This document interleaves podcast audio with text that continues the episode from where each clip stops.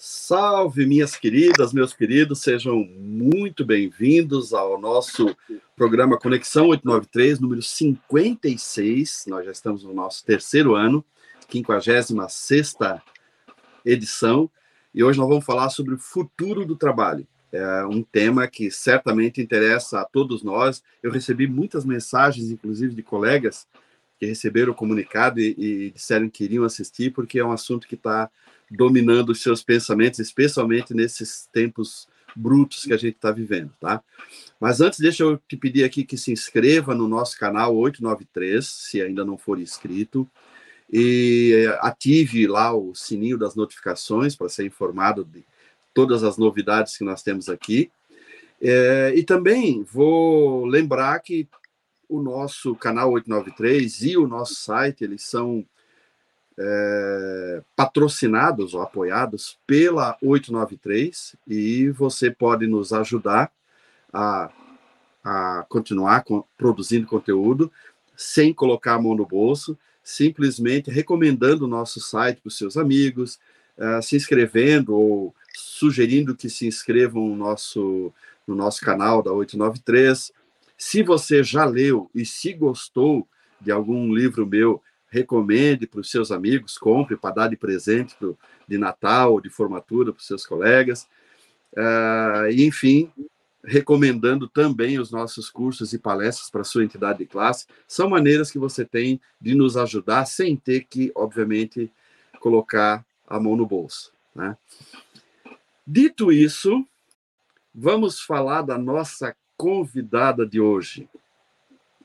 Ela é, antes de mais nada, um, um grande orgulho, certamente, para a mãe dela, para a dona Clotilde, que deve estar nos vendo aqui, para a irmã, para a Andréia.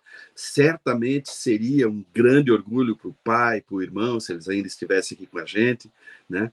porque ela realmente construiu uma carreira e uma reputação que poucos, muito poucos brasileiros conseguem é, construir ela é multitalentosa, com formação acadêmica sólida, muito sólida, é bem sucedida em tudo que faz, com uma produtividade impressionante. Já trabalhou com drone, quando o drone nem tinha esse nome ainda. Escreveu livros, escreve livros, aliás, que fazem o maior sucesso.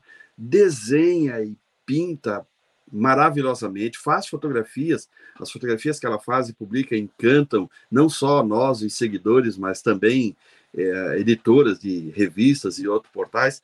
Enfim, estamos falando de uma pessoa que foi muito bem definida uma vez por uma entrevistadora como uma X-tudo, né? X-tudo. Além de tudo, ela é uma sortuda, porque se casou com um cara sensacional, meu grande amigo Conrado, querido amigo Conrado, foi meu colega na Faculdade de Engenharia da UFSC, lá nos anos 80, e é um dos engenheiros mais brilhantes que eu conheço. Né? E os dois fazem uma dupla que é o, que é o seguinte. Então, senhoras e senhores, Lígia Facione. Oi, Lígia! Olá! Conte alguma coisa boa pra gente. Preciso atualizar minha foto, porque eu tô ruiva ainda na propaganda enganosa. Pois é, agora você é loura. Pois é, tem que ficar mudando, né? É, é loura e é loura e é cidadã alemã. Isso, agora eu sou, em Deutsch. Exatamente. Você, você e o Conrado obtiveram a cidadania alemã agora há poucas semanas, não foi isso? É, foi em dezembro, presente de Natal. Ah, é? é Esse foi processo foi muito demorado, Lígia? Um, um ano, mais ou menos. Um ano, um ano, um ano mais ou menos. É. Então tá bom. E você, este ano você não veio ao Brasil ainda, né? Ainda não, mas eu pretendo ir. Então, tá Deixa a, se a Omicron deixar, né? Que tá complicado. É, exatamente. Como, como tá a, a Omicron na Alemanha? Tá sob controle já? Hum, tem, a gente não tá com tantos vacinados como gostaria, porque negacionistas, né? Esse, é. Mas eu até semana que vem, agora domingo, estou indo visitar uma amiga na Dinamarca e lá eles já estão bem mais tranquilos porque eles estão com mais de 90% da população vacinados. Então, lá nem, nem mesmo eles conseguiram abolir a maior parte das medidas de. Eu vi, a, eu vi essa semana que a, que, o, que a Dinamarca abriu praticamente é. tudo, justamente porque eles têm um, um nível de, de visitação muito bom. Nossa querida amiga engenheira Sabrina, ela é lá do Acre, né? Ah. Está reconhecendo ali a dona da ah. colorida. E a minha não cai, tá? A minha é de verdade. Exatamente, a dela não não vira não, fumaça no meio da é live, não. Né? E o querido Jorge, lá do Rio Grande do Sul, né? Oh, Dando bom dia para a gente. E ele realmente. Olha só, esse aqui talvez você conheça já de outros produtos aqui do Conexão 893. É o Guilherme Best. Hum. Ele é hum. engenheiro aqui de Santa Catarina, aliás, desculpa, aqui do Paraná, hum. e mora hum. em Portugal já há muito tempo, né? Que bacana. E, e ele, ele, ele já é quem fez aquela série é, Turismo de Engenharia na Europa, que a gente apresentou aqui no canal 893, e que teve um, Teve inclusive um episódio com algumas imagens, algumas fotografias suas aqui. Então, grande abraço, meu amigo Guilherme. Muito bem. É, nós vamos começar aqui, Lígia. Vamos, vamos, tentar aproveitar o máximo tempo, aproveitar o máximo da, da, da sua inteligência e vamos falar do nosso assunto da hora.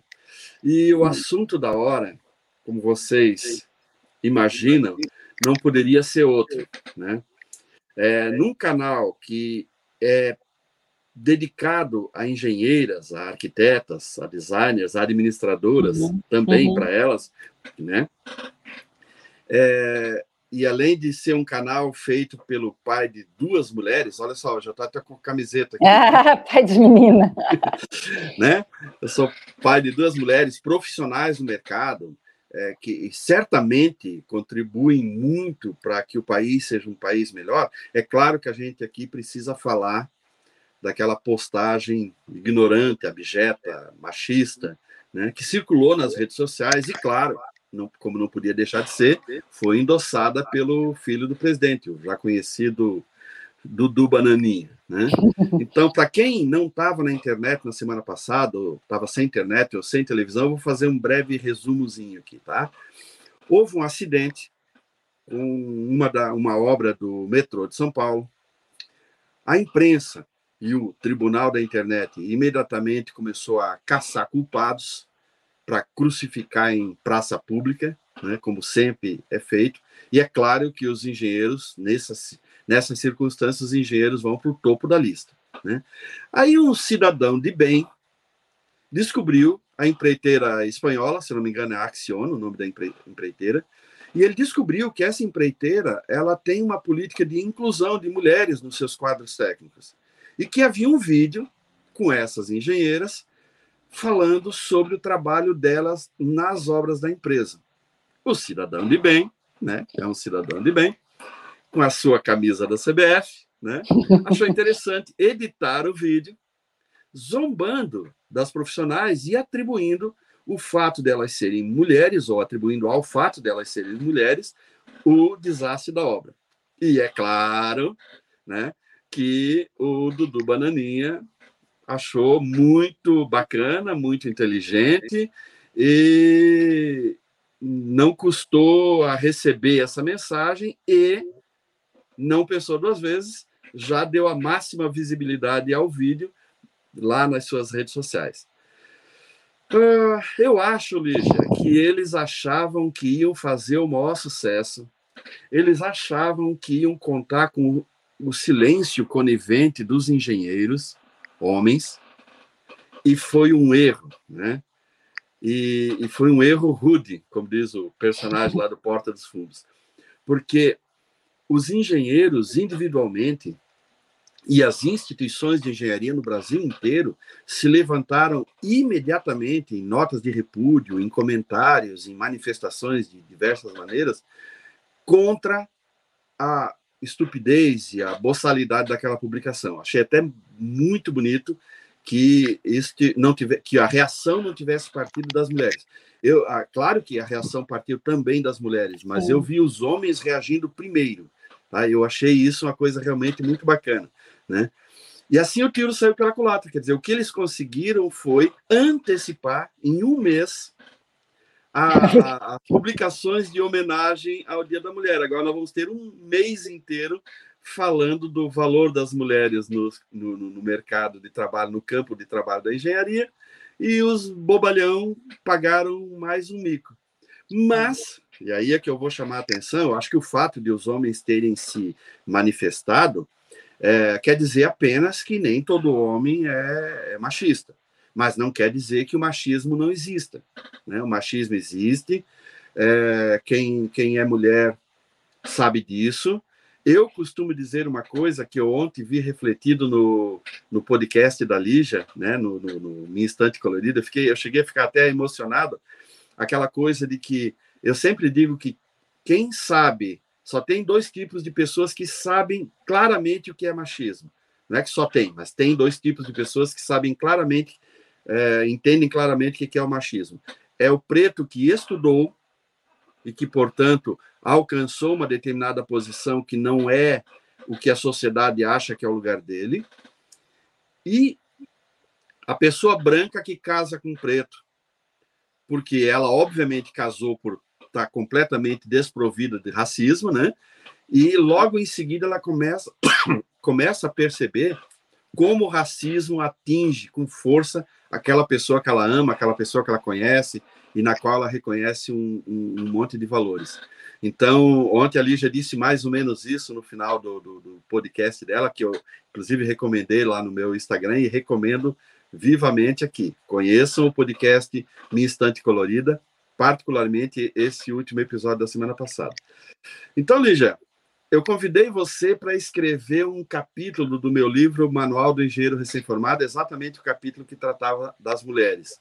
Tá? Então, eu queria saber o que que, o que que você sentiu ao tomar conhecimento dessa publicação e, e, e qual a sua opinião a respeito dos protagonistas, no caso, o Dudu Bonaninha e o Cidadão de Bem. É, eu eu prefiro não não expressar minha opinião a respeito do, do, do, bananinha, porque eu não, eu não quero gastar meu real primário aqui.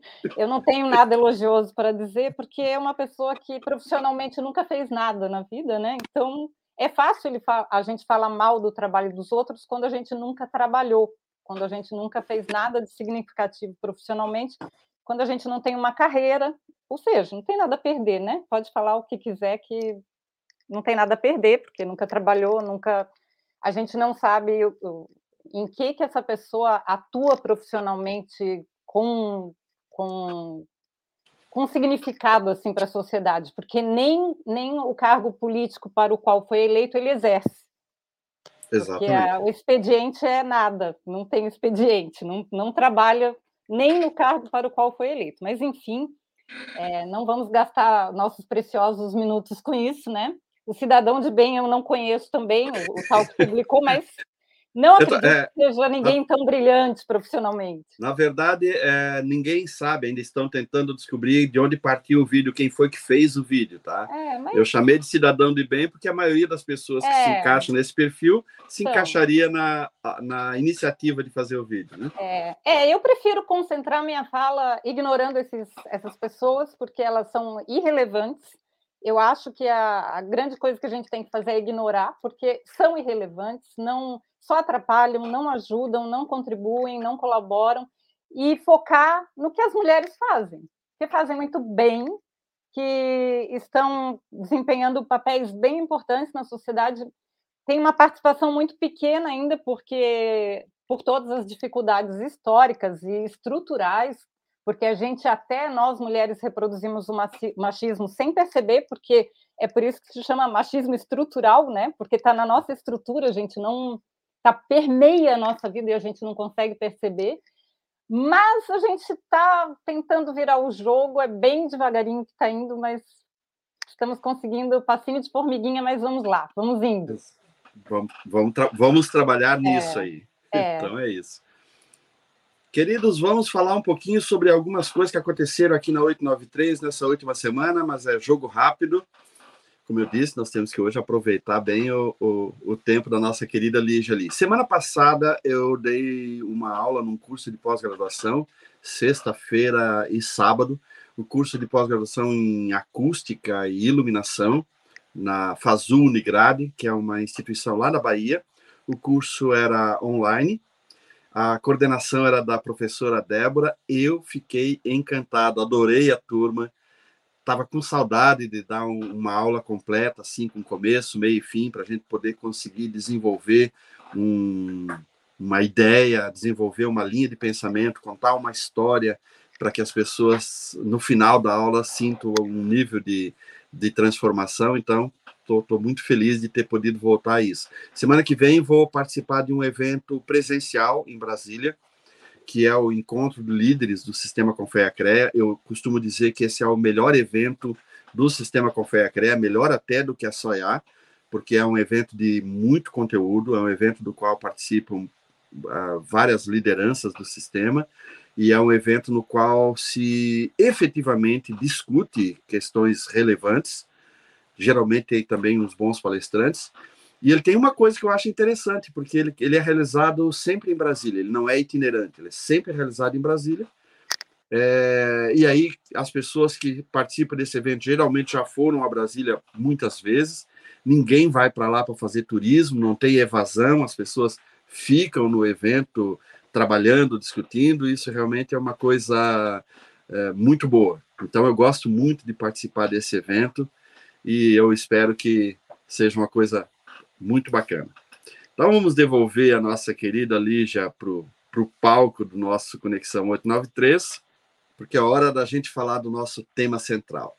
Olha só, gente, quem acompanha o trabalho da Lígia é, já sabe que nesses últimos anos ela tem estudado muito sobre futurismo, inclusive ela fez um curso de especialização no Instituto para o Futuro, é isso, né, Lígia? Institute for the Future, é isso, né? Yeah. É, isso é em Berlim? Não, é, é em Palo Alto. Eu fiz online. Fez online. É. E, e ela tem ela, ela tem manifestado isso em algumas das suas publicações também, né? O futurismo não é a mesma coisa que futurologia. A já vai explicar isso para nós com mais detalhe daqui a pouquinho. Vai contar qual é, que é a diferença. Mas, frequentemente, é, a gente vê é, grandes empresas como foi o caso da Kodak, como foi o caso da Blockbuster, e certamente o caso de outras grandes empresas, que perderam o trem da história, certamente por não, não enxergar o que, que havia ali na frente, não conseguiram enxergar, estavam presas a um passado glorioso, né? E também temos visto, Lígia, algumas profissões virando fumaça, algumas profissões que é, parecem extremamente promissoras e não existem. Eu lembro, quando eu morava ainda em Jaraguá do Sul, isso é início, meados da década de, de 90, tinha um moço que trabalhava para nós, para a Trifase Engenharia, trabalhava para nós, não na, na Trifase.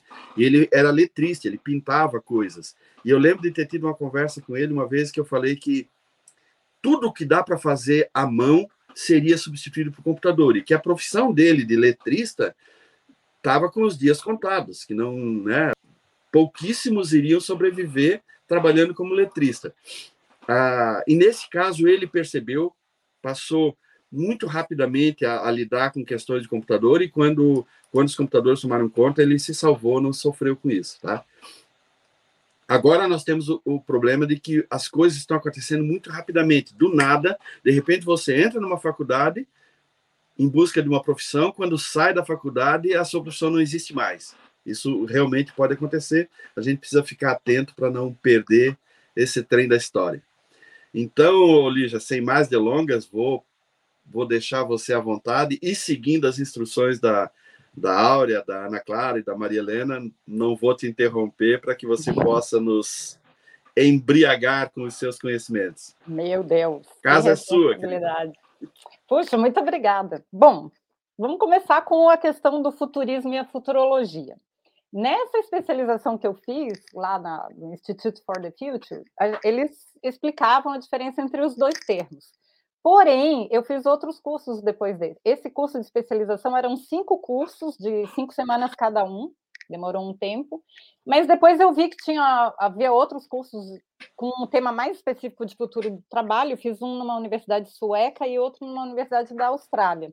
O bom do mundo online é isso, né? A gente consegue ter acesso a, a a universidades do mundo inteiro para a gente poder fazer esses cursos. E lá não era tão clara essa diferença entre futurologia e futurismo, como eu achava que era. E aí eu fui pesquisar uma, outras fontes e eu descobri o seguinte: futurismo é um termo que se utiliza para tentar é, fazer um foresight, que é uma previsão de como que poderiam ser os futuros possíveis, porque não existe só um futuro, existe, o futuro é um, uma coisa que tem várias facetas, né? Mesmo o presente são vários presentes, não existe um presente só. O presente que eu vivo é diferente do presente que uma pessoa na Austrália vive, porque são realidades diferentes e são impactos diferentes. Então, é, o futurismo também é o nome de um movimento artístico que aconteceu entre os anos 20 e 30 do século passado na Rússia e na Itália, principalmente, né? Então, para não confundir futurismo, movimento artístico, se você for na Wikipedia olhar, futurismo vai ser esse movimento artístico. E o estudo do, das previsões do futuro, que a gente chama em inglês fica mais fácil, que é foresight, é, alguns estudiosos usam futurologia como sinônimo de futurismo. Mas, no contexto dessa, dessa especialização que eu fiz primeiro, eles usavam como antagônicos, como futurismo, um estudo do desdobramento dos sinais do presente que a gente observa e se esse sinal, por exemplo, o sinal pode ser uma lei, pode ser uma tecnologia, se isso se desdobrar, como é que o futuro seria?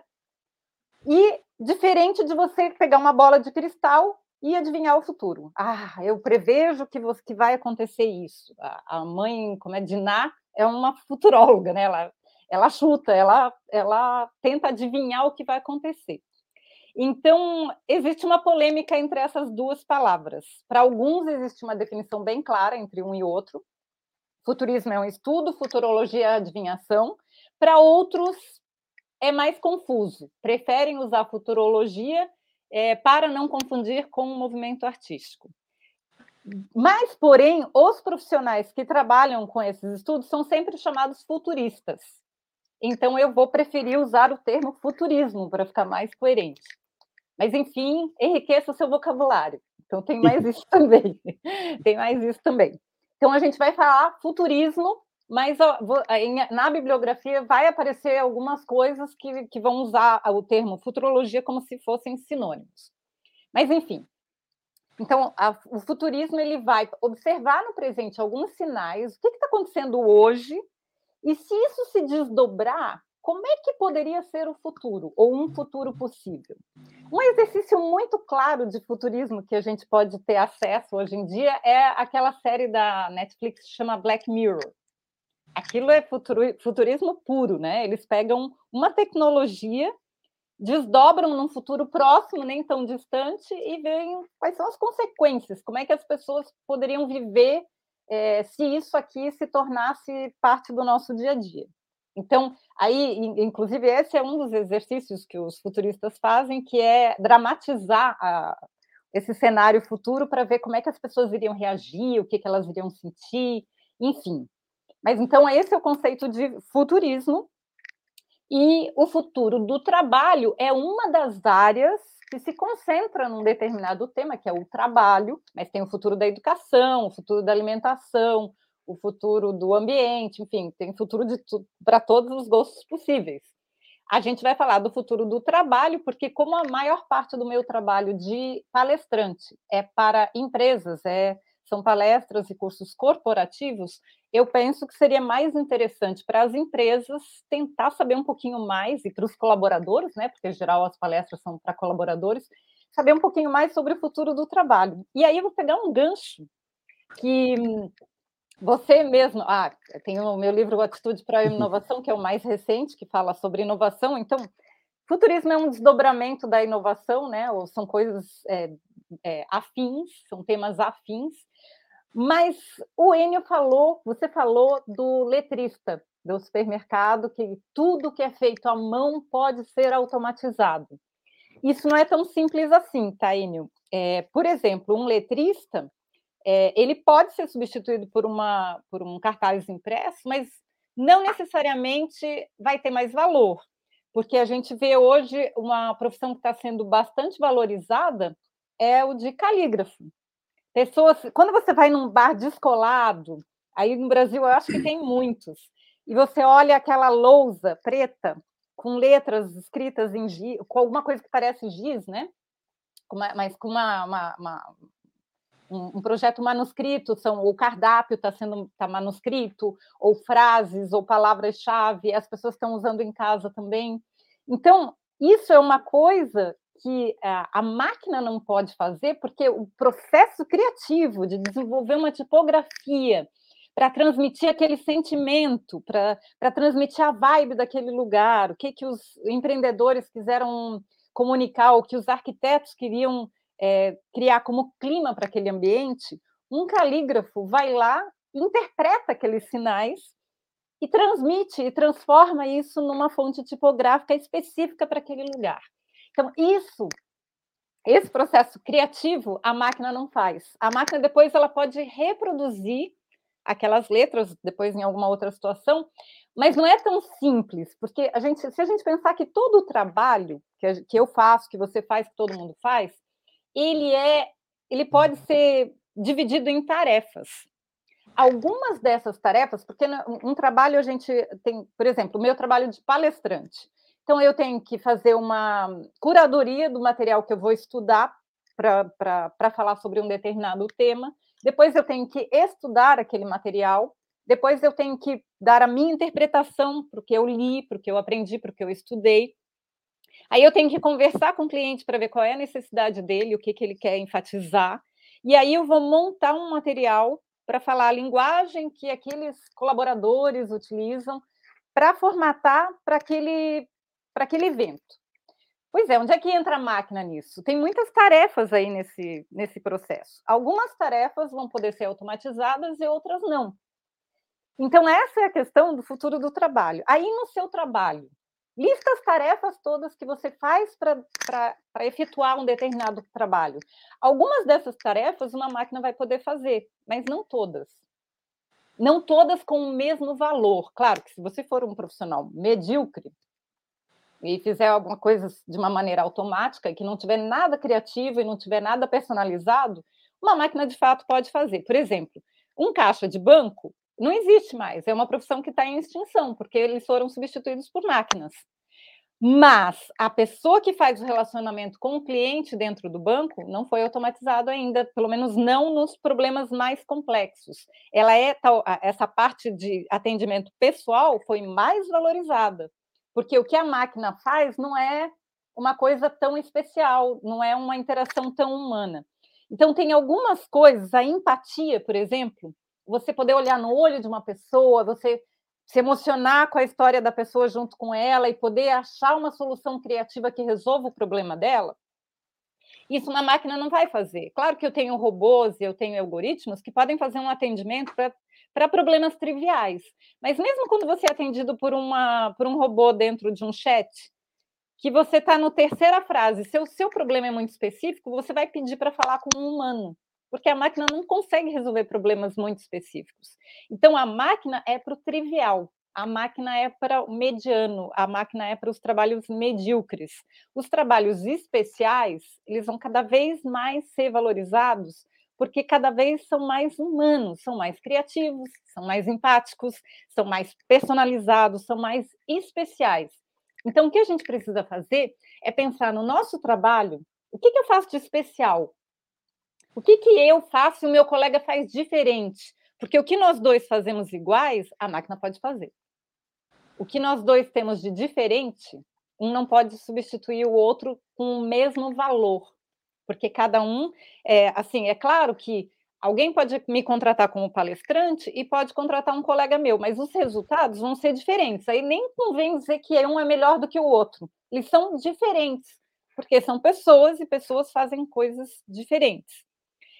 Por outro lado, a gente pode usar recursos que a máquina nos oferece para é, é, agilizar o meu trabalho. Por exemplo, eu posso utilizar recursos online para dar palestras à distância ou para fazer é, trabalhos à distância, como a gente está fazendo agora, né, Enio? Se não fosse a tecnologia, como é que a gente poderia estar tá conversando agora? Não poderia, porque não tinha como eu ir aí, você não tinha como vir aqui e a gente não ia conseguir fazer isso juntos. Então, a tecnologia nesse ponto, ela está nos ajudando e está possibilitando que a gente faça o nosso trabalho. Então, a, a questão do futuro do trabalho é o seguinte: inteligência artificial, ela vai eliminar alguns postos de trabalho, mas são os postos de trabalho burros, digamos assim, são aqueles que não têm criatividade, que não têm empatia envolvido, que é uma coisa mecânica que você faz. Então, dentro do teu trabalho, as tarefas mecânicas, eu vou dar um outro exemplo agora. Tem uma reunião de diretoria, e, ou não precisa ser de diretoria, uma reunião qualquer com, sei lá, 10 participantes que estão discutindo um determinado tema. Você pode ter um algoritmo que fica ouvindo a reunião e fazendo o papel de secretária. Ela vai anotar quem falou o quê, ela vai fazer a ata no final, ela vai fazer uma lista das decisões que foram tomadas e vai mandar para todo mundo depois. Pode ser uma pessoa fazendo isso? Pode, mas também pode ser uma máquina. A não ser que a pessoa que faça isso coloque alguma coisa especial humana.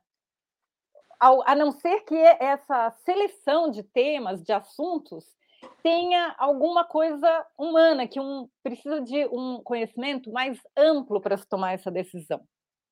Porque assim, aí a gente volta à questão do, das inteligências artificiais que a gente tem disponíveis hoje que são de três níveis, basicamente.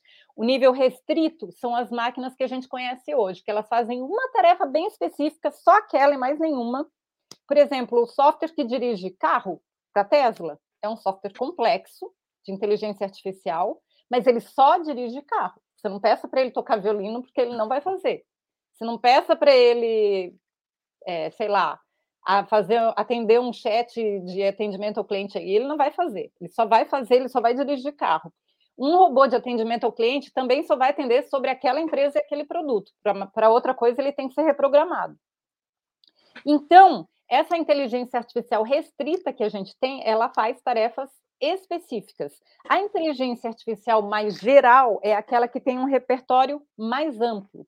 Ela consegue jogar xadrez, talvez, e é, dirigir carro, talvez.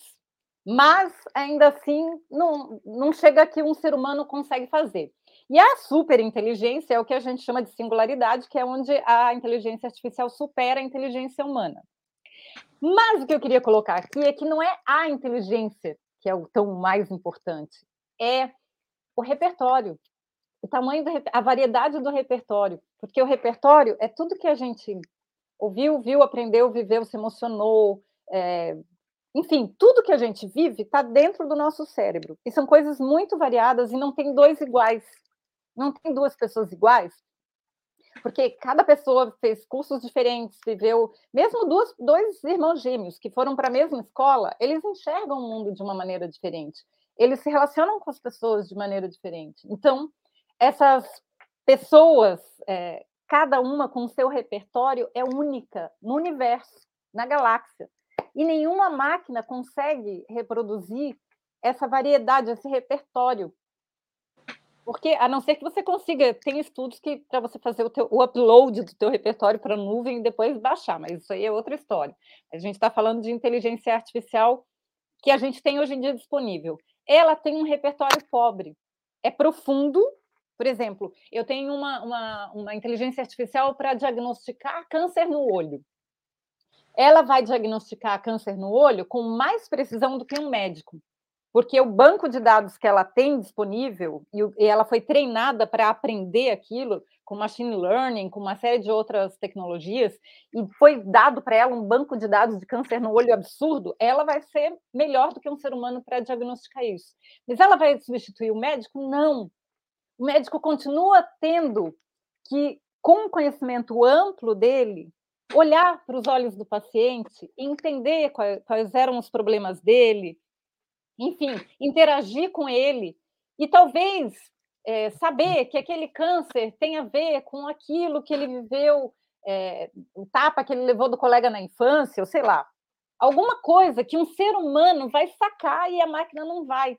Porque o ser humano consegue fazer conexões que a máquina não consegue, porque ele tem elementos muito díspares para fazer conexões. A máquina só tem aquele banco de dados que ela recebeu.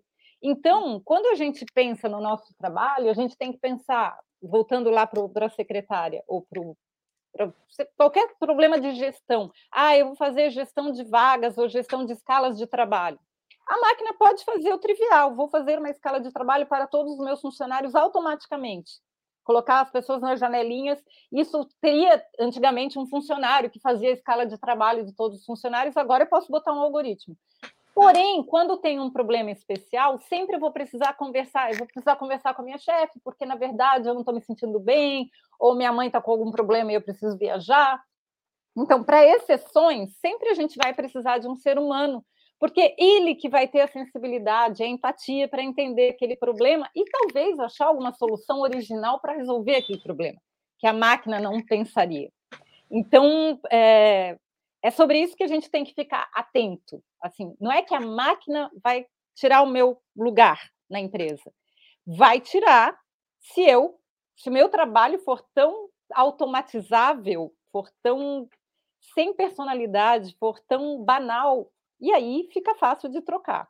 Mas, se eu sou um ser humano que tem um, um repertório amplo, que tenho empatia, que sou uma pessoa criativa, vai ser muito mais difícil de me trocar por uma máquina, porque a gente não vai ter o mesmo valor, o resultado vai ser diferente. Então a gente tem que se, a gente tem que pensar em como é que eu posso entregar um resultado diferente, além daquilo que uma máquina faria. Essa que é a, a, grande sacada. E mais do que isso, né? Pensar em novos trabalhos que ainda não existem. Como é que eu posso resolver problemas que ainda existem, que não foram solucionados, de uma maneira criativa, usando os recursos tecnológicos que eu tenho hoje. É, por exemplo, eu estava conversando com você no, antes de a gente entrar no ar, né? Que eu penso que daqui a três anos, talvez quatro no máximo, a gente vai estar fazendo essa mesma conversa, anotem aí, no metaverso. Não é uma escolha, gente, é um fato da vida. É o, é o futuro que está se desenhando, é um dos futuros possíveis que está se desenhando.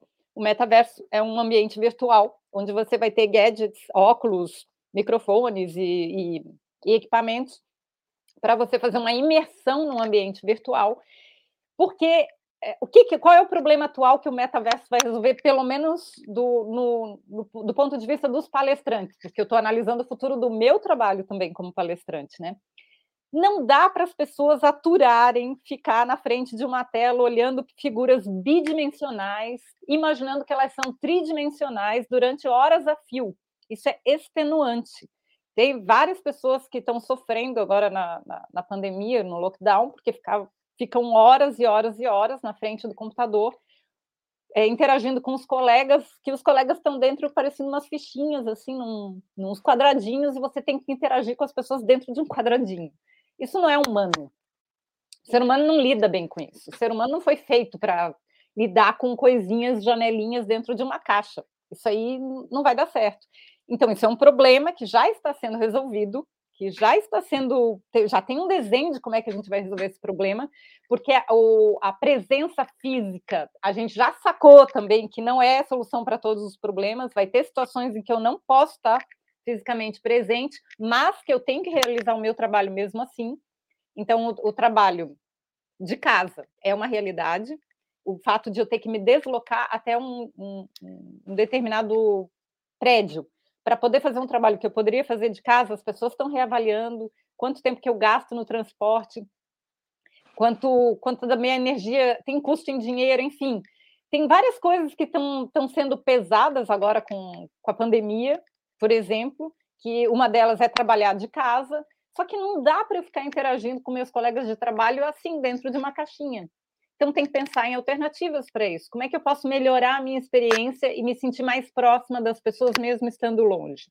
Metaverso é uma das é, soluções que se pode ver, é um dos sinais que estão se apresentando, né? E que eu posso, por exemplo, entrar num ambiente que pode parecer a minha empresa, ou pode parecer um auditório, e aí eu vou olhar para as carinhas das pessoas e a pessoa vai poder levantar a mão e falar, ela vai poder rir, ela vai poder usar a roupa que ela quer usar, ela vai poder ter o corpo que ela quiser ter, e aí eu vou ter mais uma, uma visão. Talvez seja até a gente falar, ah, isso aí é muito fake, porque a pessoa de verdade não é assim com esse cabelo e esse corpo, mas isso é o que ela gostaria de ser. Talvez seja menos fake, talvez seja mais verdade, porque é assim que ela gostaria de ser vista.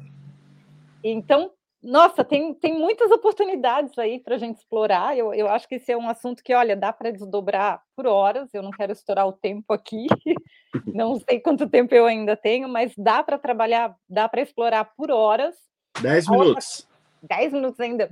Tá tranquilo. Outra coisa que a gente pode ver é holografia, que a gente pode usar, mas holografia fica um pouco mais complicado, porque eu preciso de mais equipamentos e eu preciso de um espaço para projetar, né, para fazer a projeção do, do corpo do palestrante, mas, enfim. É, mas eu penso que ó, o futuro do trabalho vai ser, primeiro, menos chato, porque as coisas chatas são as máquinas que vão fazer, então isso é uma coisa muito legal que eu vejo, porque a gente vai ficar, as coisas que os seres humanos vão fazer vão ser as partes mais interessantes e mais criativas, a gente vai ter menos trabalhos repetitivos no futuro. A outra coisa que a gente tem que pensar a respeito do futuro do trabalho é que a, a expectativa de vida vai ser mais longa, né? A gente dizem que já nasceu a pessoa que vai viver 200 anos. É, não sei quantos que a gente vai viver, mas é, a aposentadoria não é mais uma realidade que faz parte da nossa vida. Não, não, a geração G já está sacando, a geração Z já está sacando que não tem aposentadoria, né? Não, vínculo empregatício é uma coisa que também ficou muito diferente. A gente não pode ficar, como a gente vai ter uma expectativa de vida aumentada, eu não posso me aposentar aos 50 ou 60 anos e ficar mais 40, no mínimo, sem fazer nada, sem produzir. Então, o que, que, que a gente precisa? A gente vai ter várias mudanças de carreira durante a nossa vida profissional. Eu já tive algumas mudanças de carreira, acho que o Enio também teve, é, mas eu já passei por várias encadernações, como diz a minha amiga Maria Flávia, já passei por várias encadernações profissionais, e não sei quantas ainda vou passar, mas a gente tem a nossa história profissional, a nossa carreira não vai ser mais tão linear, ela vai ser é, como um hipertexto, assim, ela vai ser é, cheia de desdobramentos para várias áreas. Eu venho aqui, exploro um pouco, volto, vou para outro caminho. Então, vai ser mais um, em forma de rede, vai ser uma, uma, forma de neurônio, até eu diria, que vai se desdobrando, depois volta, como um mapa mental, assim. Então, primeiro, que a, as carreiras não vão ser mais tão lineares. Segundo, que eu vou ter que ter como filosofia de vida o lifelong learning, que é o aprendizado contínuo ao longo da vida como eu vou mudar de carreira, eu vou ter que estar sempre aprendendo alguma coisa diferente para minha próxima virada, né? Minha próxima encadernação. Então eu vou, vou ter que ficar. Ah, agora eu sou engenheira, mas amanhã eu vou ser palestrante, mas na outra semana que, sei lá, numa, nos próximos 20 anos eu vou ser. Nos próximos cinco anos eu vou ser futurista, e aí nos cinco anos seguintes eu vou ser game designer, aí no outro eu vou ser social media, e aí tem coisas que não existem ainda, então eu não posso saber o que eu vou ser porque a profissão ainda não existe. Mas é, tem, muita, tem muito desdobramento e tem muita coisa que a gente pode criar. A maioria das profissões, as crianças que hoje estão na escola, as, a maior parte das profissões onde elas vão trabalhar ainda não existe hoje. A gente não sabe quais são. Porque imagina, antes de ter internet, é, como é que você explica para uma pessoa o que, que é um, um social media faz? Como é que você explica para uma pessoa o que, que um influencer faz, gente? Tem coisa mais absurda e mais abstrata do que um influencer? Isso não existe. Na época, como é que na época da minha avó, como é que eu ia explicar para minha avó no futuro a sua neta ou a sua bisneta é um, vai ser uma influencer? Não tem como explicar, porque nem o conceito de internet ela entende ainda na, na época dela lá, né? se ela, se, ela, se, eu, se eu voltasse lá quando ela era criança. Ah, olha, você quando crescer, você vai fazer isso e a sua neta vai fazer isso. A gente não sabe ainda, porque ainda não existe. Ainda tem muitos desdobramentos, e o que, que a gente pode fazer? É ficar prestando atenção nos sinais para a gente não ser atropelado, né? Porque quem está distraído, quem está deixando a vida me levar para ver o que, que rola, depois vai vir a onda e a pessoa vai ficar assim: ah, o que aconteceu? Foi atropelado. E aí vai ser mais difícil de pegar o, o, ritmo, né? Pra... É, a pessoa perdeu o trem da história. Perdeu o trem da história. Então, assim, se a gente tem o privilégio de poder estudar, e olha só, gente, quantos cursos online que tem, em várias universidades do mundo inteiro que estão é, oferecendo isso, estão tornando isso disponíveis para a gente, vamos aproveitar, porque depois a gente não vai dizer assim, ah, pois é, se eu tivesse feito agora, e agora como vai ser?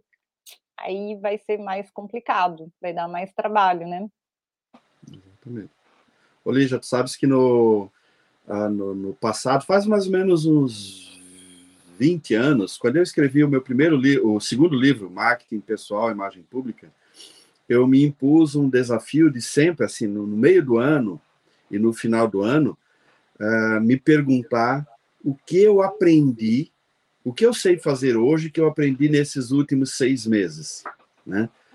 E agora, mais recentemente, eu apertei para um mês. Então, todo fim de mês, eu preciso ter uma resposta positiva sobre o que eu aprendi nesse último mês. O que, que eu não sabia fazer em dezembro e agora eu sei fazer porque eu aprendi em janeiro.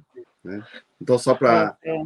só, só para o caso específico, em janeiro eu fui em busca Uau. de aprender a configurar e-book.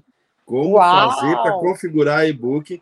Fui, fiz o curso, vi vídeos, experimentei e tal, e aprendi a fazer isso vai ser útil, claro, porque é uma, um dos projetos uhum. nossos agora para o ano, né? Mas era uma coisa que uhum. em dezembro eu não sabia fazer, não sabia nem por onde começar.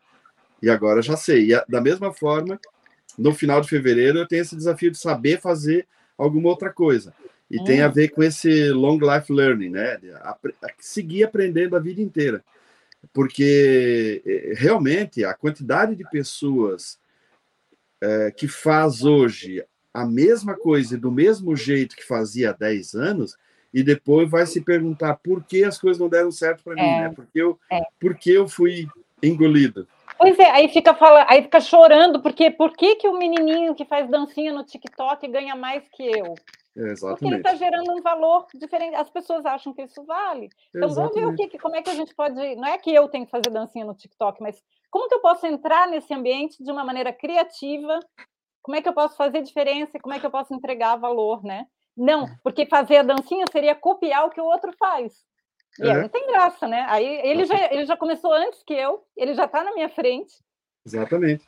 Aí, Sabe fazer melhor e vai fazer, fazer melhor, vai, vai, vai, fazer melhor sempre, né? É, aí então não, não tem, tem jeito mesmo. Agora deixa eu ver você, o que, que Só deixa eu abrir um parênteses que eu me lembrei de uma. Eu estava pintando um muro quando eu morei na Florianópolis, eu, estava grafitando um muro e um senhorzinho parou para conversar comigo e ele papo vai, papo vem, ele perguntou o que eu fazia e ele fez falar para mim que ele era muito valorizado no trabalho dele porque ele sabia fazer 36 coisas.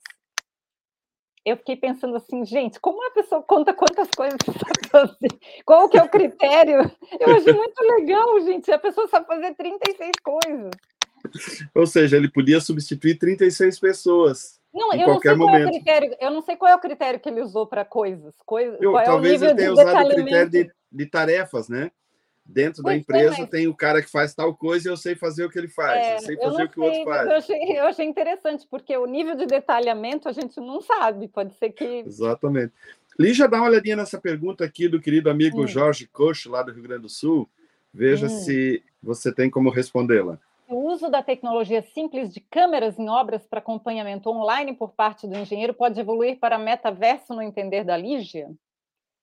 Juridicamente pode existir questionamento do uso? Olha, uso de câmeras para acompanhamento online é, pode evoluir para o metaverso. Eu não vejo por que não, porque é, a, você pode simular o ambiente da obra e a evolução da obra no metaverso. Eu não vejo nenhuma dificuldade nisso, a não ser, claro, a técnica para fazer, né?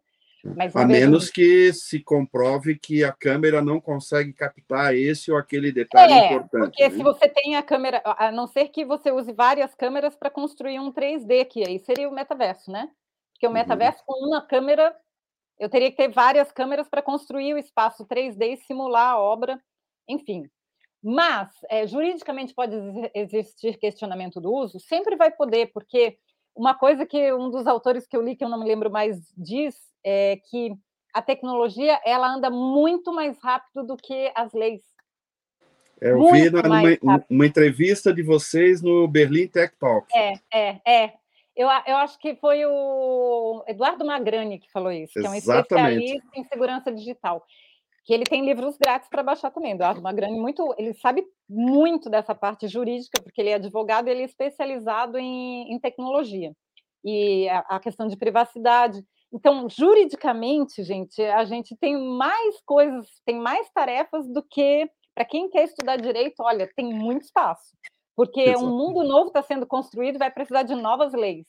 Na verdade, foi o que eu, foi o que eu pensei quando eu vi aquela entrevista. Olha o espaço que está se abrindo para estudantes de direito, né? E não é coisa automatizável, porque é coisa que tem que pensar, que tem que debater. Você tem que ter um conhecimento muito profundo de filosofia. Filosofia é uma coisa ampla que uma máquina tem dificuldade. Não sei como é que a gente vai treinar uma, uma máquina para filosofar.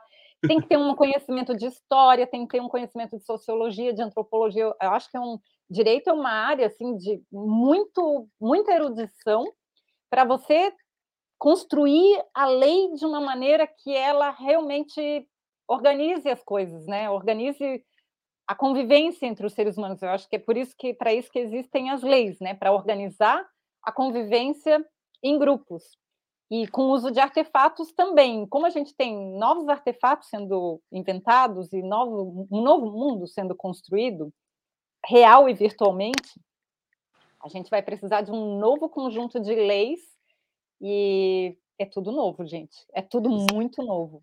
Exatamente. Lígia, tu sabes que um, um programa com você, um Conexão 893 com a Lígia Facione, é integralmente um momento cultural. Nós temos aqui no Conexão 893 um, um espaço chamado Momento Cultural. Nesse caso aqui é um subespaço, porque o programa inteiro é um momento cultural. Pois muito bem, vamos então ao nosso momento cultural. Eu vou começar, depois a Lígia. Eu vou falar de. Opa, deixa eu ver uma coisa, tem que voltar aqui. Voltar aqui, porque eu tenho que vir para cá.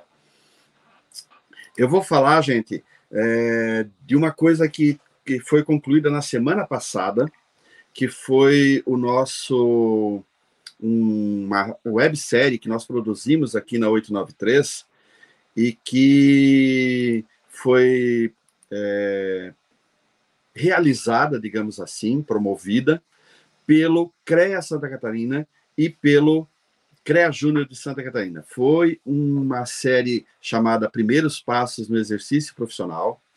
Foi uma experiência extremamente rica que nós vivemos aqui, eu principalmente, porque quando, quando eu propus, quando me propus a fazer essa série para o CREA, e eles aceitaram, eu entendia que eu ia usar como base do conteúdo o livro de Manual do Engenheiro Recém-Formado, e depois eu fui descobrindo que havia uma série de outras coisas. Então, nessa série existe, eu acho que pelo menos uns 40% da série é conteúdo novo, que ainda não estava no livro, teve que ser desenvolvido. Mas foi uma experiência muito rica de produzir esses vídeos. A gente contou com o apoio do, do CREA Santa Catarina, e aí, obviamente, a gente tem que chamar atenção aqui para o apoio que o presidente, a diretoria, os conselheiros deram, a equipe do CREA, que esteve conosco, auxiliando diretamente no processo de produção da série, a Cláudia, a Patrícia, a Janaína, que faziam a gestão, a fiscalização, a revisão dos vídeos, a revisão que, que era feita sempre ajudava bastante a melhorar a qualidade do vídeo. O PS Carvalho, que é o nosso amigo engenheiro lá da Paraíba, músico, que cedeu os direitos de uso de uma das músicas dele para a gente usar como tema da série. Então a gente tem que agradecer, porque isso realmente enriqueceu o trabalho. E, claro, a equipe interna aqui da 893, né, a Áurea, que dirigiu o processo todo, a Carol, que fez suporte da produção, e o Tiago, que é o cinegrafista da empresa que a gente contratou e que fez a, fez trabalho de captação de imagem, de som e a edição dos vídeos. Então, um, um, um pessoal que realmente nos ajudou muito. A série, ela, eu, eu diria que é como se fosse um curso super intensivo para quem está saindo da faculdade, para quem está no último ano da faculdade ou no, no primeiro ano depois de formado, para entender aquelas coisas que são impactantes no início do exercício profissional. Então, o nome Primeiros Passos no Exercício Profissional é um nome bem, bem apropriado e, e eu realmente conto que você vá lá, assista essa série, está no canal do YouTube do CREA Santa Catarina. É algo que dá para maratonar de repente aí num, num, num, final de semana estendido, vale a pena dar, dar uma olhada. Ah, primeiros passos no exercício profissional no canal do CREA Santa Catarina. Lígia, o que que tu tens para nós? Olha, eu tenho uma coisa bem legal. Boa.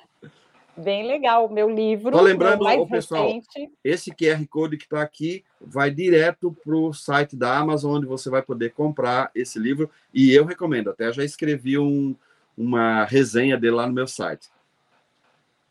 É, é o meu mais recente livro, meu filhotinho, né? Onde eu resumo bastante as, as coisas que eu aprendi ao longo da minha carreira sobre inovação e compartilhar com vocês a questão da Revolução 4.0, a questão de como é que a gente pode se diferenciar das máquinas, o que, que as máquinas podem fazer no nosso lugar e o que, que elas não podem, e o que, que a gente pode fazer não apenas para sobreviver às máquinas, mas para protagonizar esse novo mundo, esse novo momento em que o mundo está vivendo, né?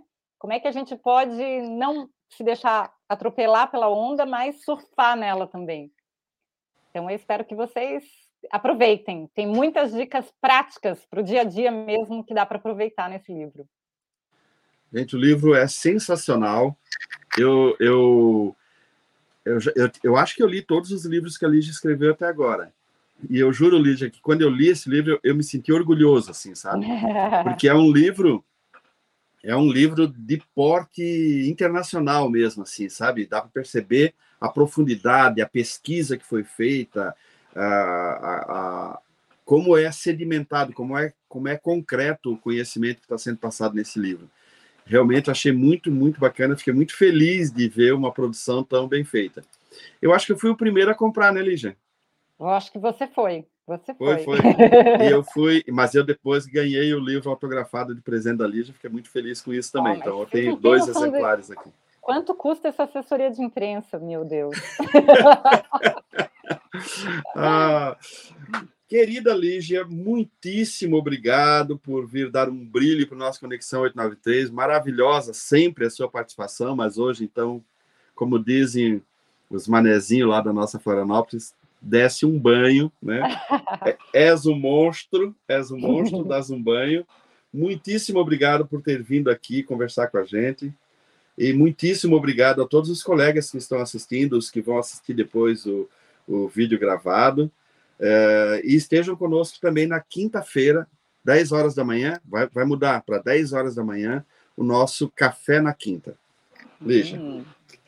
Obrigada pela oportunidade, sempre é um prazer enorme conversar com você, Enio. Obrigado por. Nossa, ele me elogia tanto que eu fico tão sem jeito. Não é tudo isso, né?